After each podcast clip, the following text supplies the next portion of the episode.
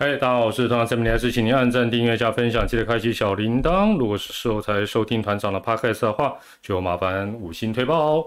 今天是九月二十一号，礼拜四啊，礼拜四晚上跟大家赛后短评闲聊一下。大家晚大家好哦。今天两场比赛都蛮精彩的哦，最后都是一分差来获胜。那今天晚上也是比较，为什么会想要直播跟大家聊一聊？因为今天非常的难得啊，今天非常难得，居然是这个。呃，四位两场两地开打两场比赛，四位先发投手都是土头哦，都是土头哦，这个是说实在是并不常见的一个状况。那今天我们采取订阅者留言，好的，大家晚安，大家好。神权变成富邦杀手，神权真的感觉起来好像大概只有去年比较没有发挥吧，其他真的是相当的呃厉害。好，那今天团长主要看那个呃龙象战，所以 龙象战的部分可以为大家赛后短评一下啊。另外一边你来我往打的还蛮精彩的啦，哦，所以基本上呃这个就就不特别来呃特别来提了。好，然后呃今天就不快问快答了，我们就直接来谈一下。我先讲一个题外话了哈，呃，魏球龙队的林凯威。这个取消复健赛哦，今天的新闻标题是取消复健赛，明天可能直接登陆一军。那就看到有 PTT 有一些乡民网友 keep up 就说啊，是不是应该强制征召林凯威？哦，那那有人就讲说，呃，只要是列管哦，就算是有伤哦，基本上也要把他们叫，就像他们待在国训中心哦，基本上就不能够回母队。那我会觉得其实是对了，现在就有人写，比如说逃兵在线。我我觉得基本上，大家那个新闻的氛围跟那个征兆的氛围，你只要稍微用点心，你就会发觉，其实每一个比赛这方面差非常的大。那我觉得我们台湾的球迷也好，台湾的民众也好，啊，对于兵役，对于啊这些所谓体育的这个奖励等等，我觉得有些时候标准也都蛮。蛮双标，就有些时候我就觉得站在球员这边啊，有些时候就站在呃，比如说协会或国家这边，我觉得基本上，呃，有些时候我都觉得到底大家的标准是什么了哈？忠诚，李木林建议爪迷多多抖内台南教去叫他 叫他赞美飞爪的球队，不用了，那这这不还不如抖内我可能效果还好一点。好了。我我是我我基本上哦，我对我我看到林海威这个，我就讲林海威这个事情了哈。还有这一次就是亚运的事情，大家会不会感觉现在线上有三百多位朋友？这一次亚运从开始组队，然后这个过程，大家会不会觉得异常的顺利？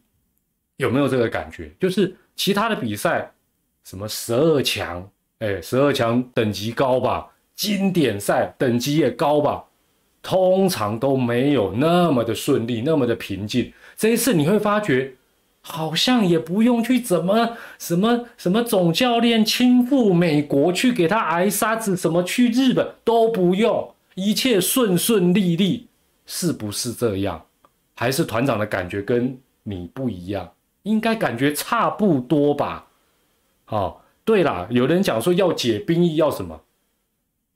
球员。包括他的经纪公司，包括家人，包括他的母队，大家各自有不同的利益。那国家当然有国家的利益，国家的利益就是什么？希望你为国争光嘛，啊，不然你就是哦去当兵嘛，对不对？用这个来跟你交换嘛，哦，这是一点讲白了就是对价关系。但是我就再讲一次嘛，经典赛十二强，在我们球迷的心目当中，是不是他的 level 就是比亚运高？是吗？请问征招起来有没有这么顺利？没有嘛？那你说是时间吗？没有啊，现在是球季期间呢。按理来讲，那些美国爸爸不放球员，这时候应该不放啊？为什么通通放回来？所以有些时候啊，这再讲下去就比较那个一点。好，那我们回到亚运，表示大家都非常愿意去打，林凯威也不会例外啦。我跟大家保证啦。那至于为什么大家都奋勇向前，这个讲讲多了就就就就羞抽啊，对不对？这个等你网络查一查，大家都知道。所以基本上不需要去怀疑说球员会炸伤，哎，他要演他就演的更更更更细腻一点，他他这样弄不是不可能啊！哈，好。另外，如果说他是好像在演出戏，我们就假设了哈，那最后人性本恶，哎，他你不要忘记，他还要下二军呢，他他是不是干脆说持持续在一军观察，然后 对不对？一边投一边说，呃，但是这里可能有，那这也都是要付出代价。这他下二军是不是也影响到这一段时间，包括今天这场比赛阿龙的调度？所以我今天不是说帮阿龙讲话或帮林凯威讲，我就觉得。大家一码归一码，不要有某一年的某一个比赛有一个什么 case 就觉得哦，接下来可能每个人都会这样，每个比赛都不一样了。哦，那至于哦，有人讲亚运是爽缺，爽不爽？这不好说啦。但是感觉起来征招特别的顺利，这是事实。哦，这是事实。好，那。有人可能会为为什么会针对林凯？会觉得说，哎呀，没哦，有有些球员就已经去报道了啊。那你本来答应，那后来不答应，然后接接下来又要回一军去比赛啊，就可能对其他球队不公平。本来就没有公平的问题啦。为什么我这样讲？中职又不是说一队派两个，没有错吧？也不是说一队派一个哦，一队一头一打没有嘛？基本上人数就不一样，所以基本上征招的人数不一样，就没有什么公不公平的问题嘛。但是话再说回来，站在亚运即将开打之际，站在过一阵子大家思考的氛围，最重要的是什么？团长告诉你，对我们球迷来讲，对棒球界，对中华民国台湾最重要的是什么？不是征不征招，而是或者他甘不甘愿，他真的的重点是前往杭州的这一些棒球好手，第一，健康是否 OK？他也可以就去当黄鱼啊，或者是就哦，好好啊，你既然社会说我我可能会逃啊，或者归去去，然后去说哦，我没办法比。过去有没有这种例子？有，恐怖啊！去才跟你讲他不能投啊，或者跟你讲说哦，我这可能哦，我先发可能要转后援，后援转败战处理，恐怖恐怖恐怖不啊！第二个，健康说他的状况 O 不 OK 嘛？今天不是说你硬叫他去。哦，怎么他状况也不 OK，他去，然后到时候就表现不好，大家要骂。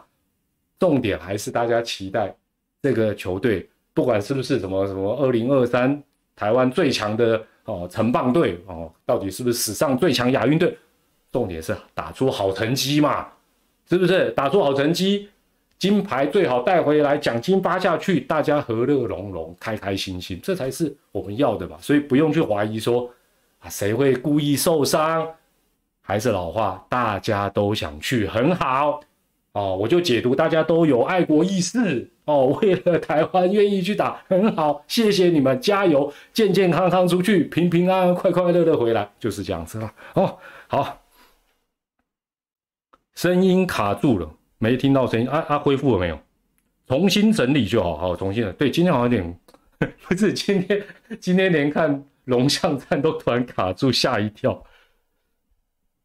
啊，重新整理就好，重新整理好了，所以就是这样子了哈。那今天龙象，我我在讲今天的这个大家可能已经没有兴趣的话题，这个本土投手的事情，我我讲一下今天龙象站哈。龙象站是这样子啦，之前哦，之前爪队的九个棒次。哦，之前爪我龙象都讲了，这两队大家都知道，我也都比较 比较关心。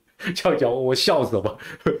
之前爪队九个棒次，纯粹看打击率，不到两成的哦，不到两成的，一度高达有四个人。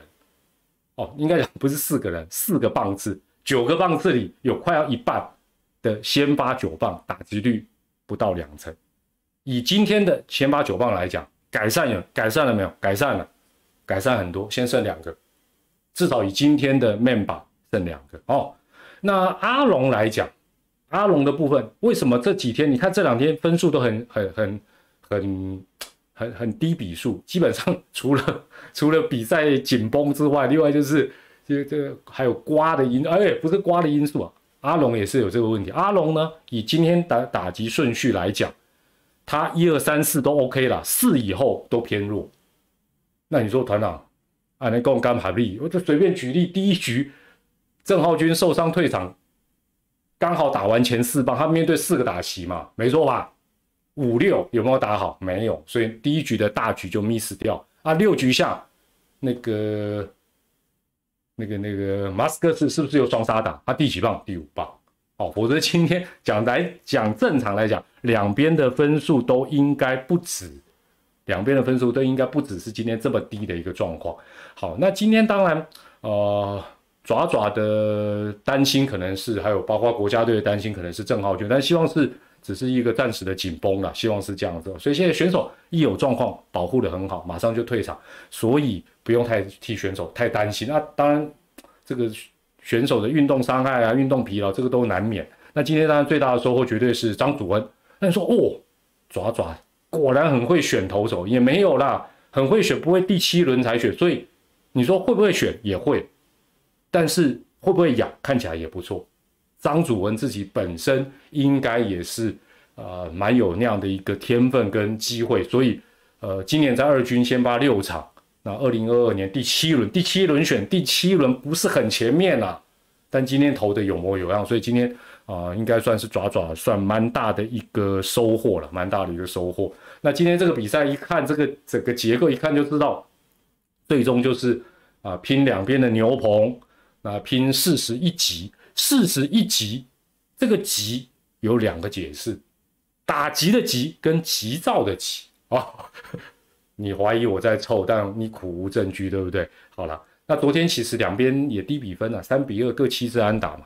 那七局上半哈，呃，主审有一个脚踢球，哎，那个比较少见，那是叫裁判的妨碍，好，裁判的妨碍。那按照规定，苏苏老师果然是老师啊，不是老司机啦，老经验啦。哦，马上他就说，哎，就是基本上是比赛暂停，垒上的跑者要退回啊原本的位置，所以他的整个处置，哦，那脚踢到球也不是他故意的，这个就没办法。但是回想起来，当然对比赛有没有影响？当然还是有影响的哈，但这也没办法。好，那关键就是第七局嘛，哈，关键绝对就是今天龙象大战的第七局，七局上跟七局下，接下来是团长的想法，可能跟你一样或不一样，大家就听看看，哦。基本上哈，爪爪那时候一比一嘛，你一三的有人一出局，轮到高宇杰。如果你这么的想抢分，来来，我看看我现在跟线上六百多位朋友默契如何。如果你真的那么想抢这一分，其实脑海里我立刻就浮现两个字，这两个字你们猜得到吗？应该猜得到吧，对不对？如果你真的非常想抢这一分，也已经来到第七局了。来来看，对，哎呦，CPT 一零二二，哎呦，你你看看，你看，对，我在想，而且我当下我还查了一下，截至到那个点为止，我应该没有错了哈，我应该没有错。当天登呃，就今天晚上登陆的选手，基本上还没有启用过任呃，投手不算了。野手的部分应该都还没有任何代跑跟代打，应该没错吧？哦，我没有非常专注的看，但我那时候点了一下，哎，整套人都归周龙等一下啊，人家想让宇杰当英雄不行吗？行，当然行。可是你除非没有人可以代打，那你当你今天也有三个捕手，不至于说。七下八下九下，另外两个捕手扛不住吧？如果当然，我的前提是，如果你对三垒这一分这么的渴望，好，这么的渴望，不信任其他捕手，对啦，但就但但这个其实奇妙的地方就是，包括爪百万爪迷有一段有一段蛮长的时间，可能到现在可能也是也对高宇杰不信任一样。但实际上都可以用啦，没有没有不能用的啦，都打一龙 pro 的，对不对？徐小胖，魔爪最近打击还不错，只是预兆对方每季之后有啦有啦。其实这两天的这个龙龙爪战有点算扯平了啦，大家都各有各自的溃了哈。啊，当时也可以换钱。哦，对了，所以我我的我的想法是，第一个我就觉得。基本上就换代打。如果真的这么想要这一分的话，那一开始呢，哦，高宇杰还比了一个哦，好像要短打的动作。哦，那事实上当下的结构，爪爪你一三垒都是脚程不错的，打击区里面这一个基本上是得啊打点效果，大家都知道比较偏低的。对方一定猜得到你一定会做一些战术嘛？但这个战术这时候不外乎啊，比如强迫取分、短打之后三垒再看状况再跑哦，两种，这这这两种算一种好了啦啊，不然就是双盗垒哦，底呃反正就反正大大概就是这些小球战术。那基本上呃，如果如果了，但但实际上他他们执行什么战术是一回事。如果以当下假设是所谓的传统的双道垒，当捕手把球传过高过投手的头顶，就是那个球已经越过投手丘，三垒的跑者理论上就应该果断的往前冲啦。哦，这这是最基本最传统的方法。那你如果不那样跑，你的 timing 基本上应该不太容易掌握到最好的时间点。哦，当然。当然，后来双道垒有很多变形的方法，等等等等等。但是也有一派是认为，基本上双道垒本身就有风险，有风险你要果决，你再犹豫一下，你反而来不及。哦，那最终当然啊，这个爪这分是没有啊，没有得到哈，没有得到。可是我我我是这样觉得啦，呃，好，我我再讲一下七局下哈，呃。我反而觉得啦，我反而觉得，如果那么怕高宇杰是双杀，又不换代打，其实七局下半的战术可以反过来套在七局上半，也就是说，不用强迫取分哦。七下他也不是强迫取分哦。七局下半，阿龙基本上是李凯威点的还不错，三垒的代跑看到是可以冲，他才他不是第一时间。强迫取分是一出手就冲，他没有哦，因为其实一一出手就冲本身是有风险，万一未收成的球没点到，那那就瓮中捉鳖。所以我觉得这一招或许在不换代打的情形之下，当然这是结果论啊。好，我先承认这是结果论。或许七局上半来用也还不错，意思是说让高宇杰点三垒的跑者看他点的好不好，再决定跑不跑，这也是一个。退而求其次的方法，也就是说让他点刁一点，譬如说一样往一垒往边线一点点啊，出界出界就出界嘛，出界还有机会。但是后来这个双道垒失败，就什么都没有哦。那当然七局下半，阿龙用这个战术，结果是成功的。我我我对于这个 Lucky Seven，我不管是七局上或七局下，好，不管是七局上或七局下，我个人的想法是。其实我觉得，不管是恰总也好，不管是叶总也好，不管到底有没有用什么战术也好，其实我觉得战术大部分时候，我个人觉得问题真的不大，问题还是在于执行成功率。就好像今年大家对，比如说爪抱怨最多的哦，像邦邦常常也是，不是他点不点的问题，是他点的成功率太低了，才让你走心嘛。是不是 基本上点成功了？基本上跟没有点成功完完全全是两回事嘛？哦，凯威说那球是他跟郑宇心有灵犀哦，哦哦，最好是啊，最好是，但但也也也不排除，但但他那个很显然他不是强迫取分啦，哦，那个很明很从慢动作看得出来，他是点的啊，确实第一个落地场内角度也不是他才冲，哦，他才冲是这样的一个状况。凯威说那个打席没有下，OK 啊，没有下战术也很好啊，所以。所以这个回头牵扯到，包括连现在比较先进的手游，在整个球队攻击的能力值里面，都有棒次之间的默契。啊，你说团长你怎么知道？有了，我前阵有去主持，所以我知道后台还有这种事，这真的不简单。所以一到九棒环环相扣。哦，今天阿龙那个，如果他是没有下战术，呃，就这样子抢这分回来。那当然更好啊！那表示阿龙这些小龙们的成熟度是呃没有话讲的嘛？那我觉得也很好啊！这这这绝对不是什么啊，什么都要什么对啦，什么都看战术也不好啦。但是战术执行成功率还是最最重要。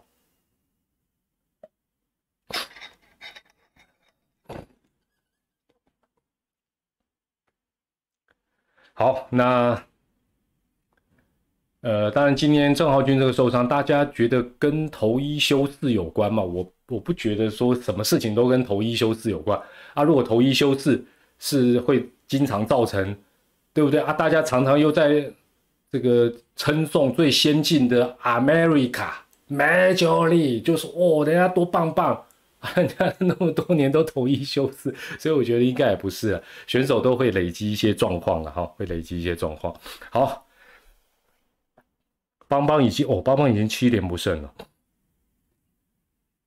没有，我觉得战术我还是讲了，对错是一回事，好不好，恰不恰当等等等等等都都是，但执行成功率如果太低，就真的要要考虑了。好。这个是今天龙象战的赛后短评。接着，因为今天很难得，今天很难得是呃两地开打，然后呃四位先发投手全部都是本土先发，所以我就想说，嘿，那今年到底已经有这样子的状况有几场？哇，还真的得用非常简陋的方法慢慢去查，就查出来。加上今天总共五次，就是现在大家在画面上看到的。五月六号、六月七号、六哦，六月份有三次，五月有一次，九月有一次，哦，这个两地开打，然后都是呃本土的投手，哦，那这很很少见啊，很少见。但是如果待会大家跟第二张的呃图卡做一个对照，你就会发觉，如果应该讲吧，接下来的比赛或者是明年的比赛，如果你还蛮常看到，哎，点开联盟的官网，哦，两地开打。两边的投手四位都是本土的，不是洋投。常常看到，你就会发觉啊，今年本土投手相对表现的空间还有贡献的局数应该是比较多的啊。如果你发觉，哎呦，怎么一整年这个月没看到，下个月没看到，哇，那大概又是羊头横行的一年哈。待会可以跟第二张图卡做一个对照。但今天有一个更特别的一个部分哈，更特别的部分是。今天这四个人呢，大家可能有没有我我标题已经破梗了啦？这四个人全部都是状元呢。郑浩君是二零二二爪爪第一轮，徐若曦是二零一九阿龙第一轮，江国豪是邦邦二零一九第一轮，古林瑞阳是二零一八第一轮。所以今天到底是不是第一次？其实都是本土投手，你看一整年大概次数也不会太多，然后四个又都是。状元哦，那这个应该比较少见，只是这个我就不可考了哈，不可考。大致哦，以后会不会有三 D 开打全本土？嗯，应该不会三 D 开打吧？哦，应该不会三 D 开打。今天阻挡本垒，今天有阻挡本垒吗？那个应该没有吧？那个应该没有什么阻挡本垒的问题了哈。哦，不过今天四个状元，呃，郑浩君因伤只投四个打席，徐若曦伤后刚归队。投不到三局，江国豪投五局，古林瑞阳投五又三分这局，所以基本上我们要重回以前那种什么四大天王哦，什么王牌对王牌的那种时代，感觉起来，呃，还要有一段时间，要有更多的好的本土投手之外，就是他们也必须都要投好壮壮哦，他们必须要投，否则的话，投的局数都比想象的要短蛮多的哦，短蛮多，哎。在我秀下一张图之前呢，我给大家猜一下，今年到目前为止，好，今年到目前为止，两地同时开打，先发投手都是本土的，就是画面上我应该没有算错了，就是这五次哦。当然今年还没结束嘛，要不要猜猜去年？去年一整个球季总共发生的这样的状况，总共有几次？一定五次以上了，好不好？我先暗示一下，大家直接猜数字比较快了。五次以上，今年到目前为止算是比较少的，到目前为止才第五次。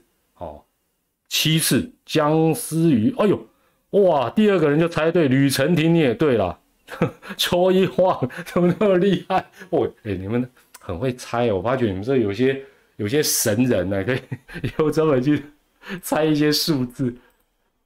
好了，但我第二张。没有秀了，我但我有算了，八次，八次，确实是八次，没错。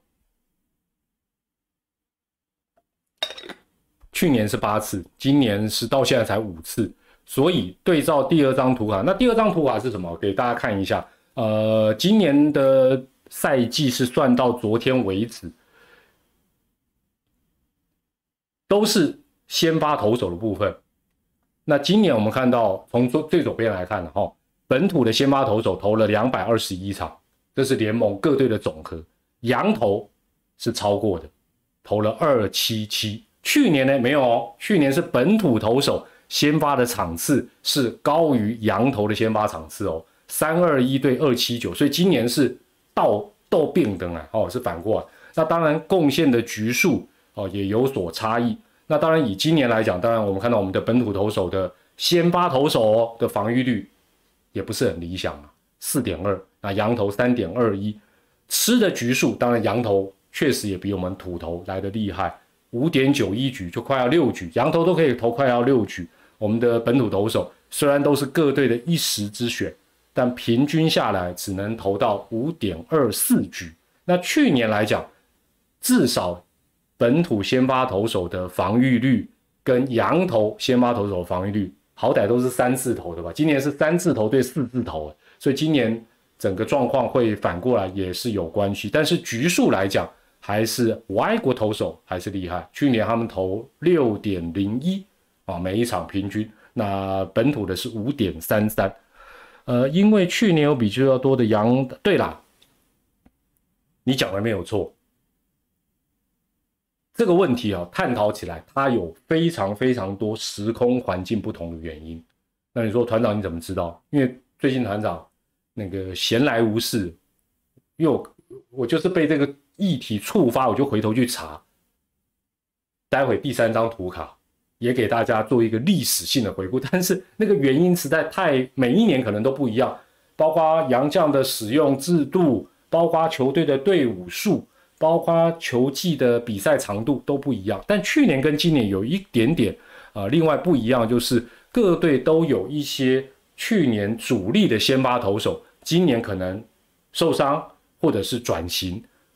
如果让我每一队点一个人，其实我点的人应该大家立刻也猜得到。首先，阿龙，去年王维忠先发十五场，今年几场？目前零，转后援。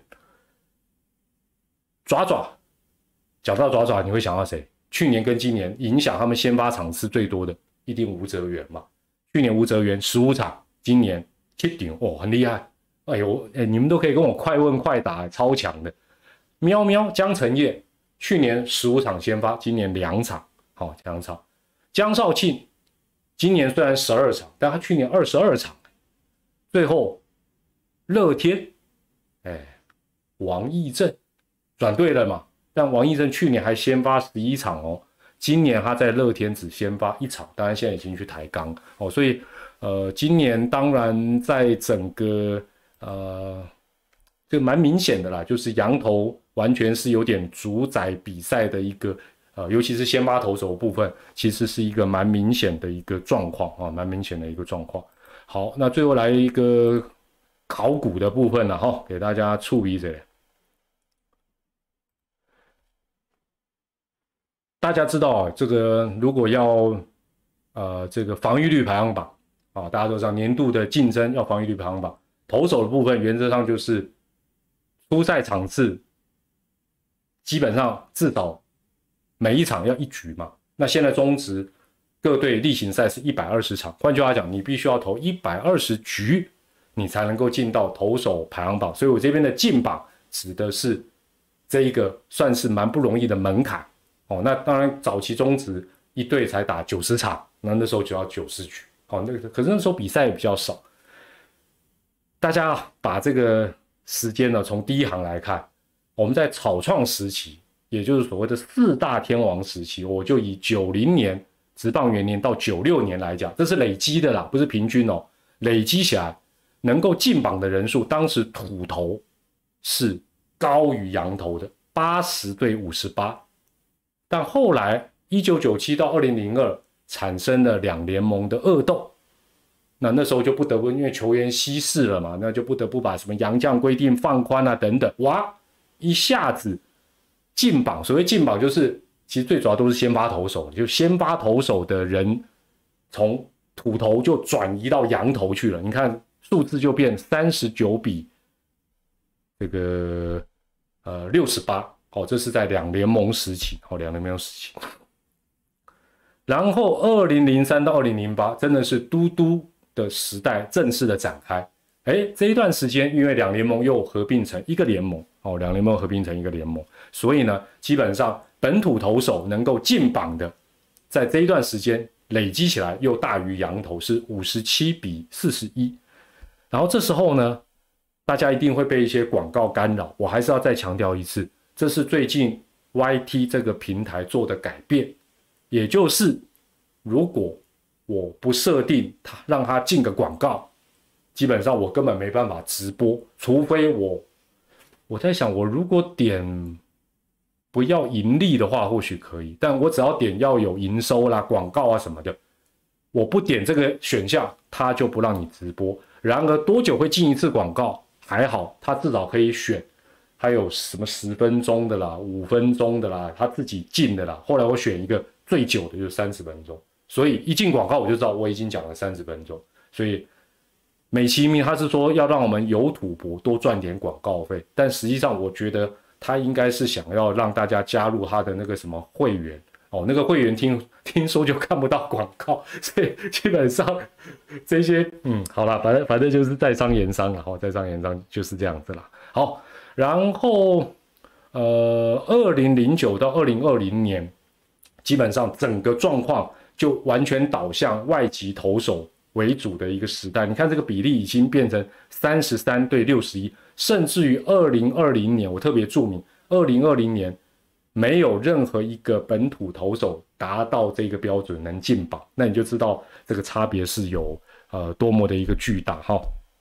好，这是在啊这张表格的一个尾声，哎呦，拍着拍着，有有有点混乱了。哦，谢谢团长，让团长解解渴。广告可以对啦，还好广告可以跳过了，没错啦。